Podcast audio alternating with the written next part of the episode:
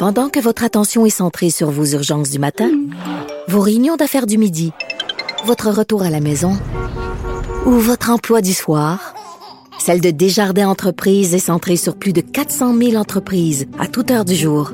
Grâce à notre connaissance des secteurs d'activité et à notre accompagnement spécialisé, nous aidons les entrepreneurs à relever chaque défi pour qu'ils puissent rester centrés sur ce qui compte, le développement de leur entreprise. Legault qui nous annonce qu'on est rendu en quelque sorte à une nouvelle étape dans cette bataille contre la COVID-19, contre sa propagation en fait, et nous confirme un peu euh, ce dont on se doutait déjà, c'est qu'il commence à y avoir la transmission communautaire. Aussi, comme on, on, en avait discuté, comme on en, discute depuis plusieurs jours, le nombre de cas s'accélère. Et là, on a changé un petit peu la méthode au gouvernement. On a choisi d'inclure les cas probables dans le nombre de personnes affectées par la COVID-19. Et pourquoi on a fait ça? C'est pour être plus représentatif de la réalité. Donc, cette méthode-là nous permet de quantifier de façon plus efficace les nouveaux cas, ce qui nous amène à un chiffre euh, aujourd'hui de 628 cas de personnes euh, qui ont testé positif, positif à la COVID-19. Au niveau des décès, on est, on est toujours à quatre décès, donc il n'y a pas de changement de ce côté-là. Il y a 45 personnes hospitalisées, 20 personnes aux soins intensifs, 1900 personnes attendent toujours leurs résultats et jusqu'à présent, on a eu 11 200 résultats négatifs et vraiment, on nous répète qu'on est dans une étape critique. Donc, on ajoute des mesures pour se donner toutes les chances de réduire la propagation. Une mesure très, très importante vient d'être annoncée le gouvernement Legault qui a décidé de fermer toutes les entreprises et les commerces non essentiels jusqu'au 13 avril. François Legault qui a tenu à préciser que oui, c'était une décision difficile mais une décision nécessaire. Donc, on demande au commerce de fermer au plus tard demain à minuit. Néanmoins, on précise aux commerçants et aux entreprises que si vous êtes capable de faire la fermeture avant, dès aujourd'hui, de le faire. Et là, la liste des services essentiels, ben qu'est-ce que c'est? La liste sera mise à jour régulièrement, mais on pense entre autres aux épiceries, aux pharmacies, dans le fond toute la chaîne alimentaire, le transport des denrées, évidemment pompiers, police, réseau de la santé, tout ça, ça continue. Et il y a une nouvelle consigne pour les personnes âgées. Toute personne âgée euh, qui habite en résidence, bien, on leur demande de ne pas sortir sauf accompagnées ou sous supervision. Et la raison est fort simple, même si c'est difficile, même si c'est contraignant. On veut éviter que le virus entre dans ces résidences-là, euh, comme ça a été le cas à Laval, parce que les personnes qui ont 70 ans et plus, on le sait, elles sont plus à risque d'avoir des complications graves. Et le premier ministre Legault a tenu à dire quand même, euh, à préciser qu'on peut transmettre le virus, peu importe son âge. Il y a toutes sortes de choses farfelues qui circulent actuellement sur les médias sociaux. C'est pas parce qu'on a 70 ans qu'on transmet davantage la COVID-19. Le degré de contagion est le même pour toutes les strates d'âge et on demande aussi, euh, parlant d'âge, euh, aux jeunes d'aider les plus vieux.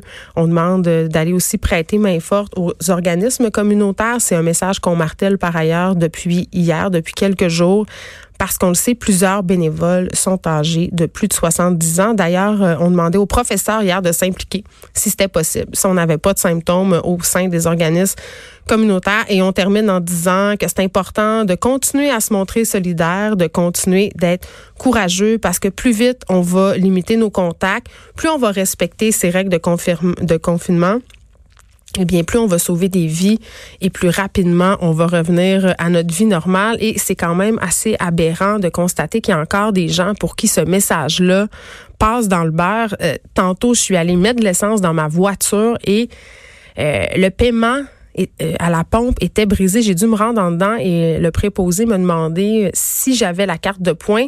Ce à quoi j'ai répondu oui sur mon téléphone. J'ai tendu mon téléphone de loin pour qu'il le scanne et le monsieur a voulu prendre mon téléphone dans ses mains. J'ai dit écoutez, je préférerais euh, que vous ne preniez pas mon téléphone dans vos mains. Il me dit ben voyons donc, les gens sont en train de virer fou avec cette affaire euh, de la COVID-19 là. Il me dit de toute façon, le plus de cas, c'est pas ici. Donc vraiment, il y a des gens qui continuent à prendre des risques pour rien, à répandre la mauvaise information. Et par ailleurs, en fin de semaine, et je bloguais hier euh, sur le site du journal de Montréal à cet effet-là, parce que, bon, euh, on le sait, depuis samedi, le gouvernement, euh, le goût a adopté une motion interdisant aux gens de se réunir à l'intérieur, à l'extérieur, parce que dans les parcs de Montréal et même dans d'autres villes, il y a des gens qui continuent à faire des pique-niques, à jouer au soccer. Et en face de chez nous, il y a une église. Et samedi soir, je voyais ça rentrer dans le sous-sol à l'appel, une soixantaine de personnes qui arrivaient avec des plats euh, de nourriture pour célébrer je sais pas quoi. Et vraiment, euh, loin de moi l'idée de devenir une collabo. Je, je savais pas quoi faire. Je me disais, est-ce que je vais cogner, leur dire, écoutez, euh, c'est peut-être pas la meilleure idée du monde que d'aller vous réunir à 60 dans un lieu fermé. On a plein de consignes à ce niveau-là. Et là, je me suis dit, Geneviève, un, ça pourrait être dangereux. On ne sait pas comment ces personnes-là pourraient réagir. Deux, euh, on, dit d'éviter les contacts. Peut-être que c'est pas la meilleure idée. Et là, je me suis dit, est-ce que je vais appeler la police? Est-ce que vraiment on est rendu là? Et je me sentais très, très mal. Mais à un moment donné, force est d'admettre que là, je voyais les gens rentrer. Je me suis dit, je vais appeler au poste de mon quartier, voir qu'est-ce qu'ils vont me dire.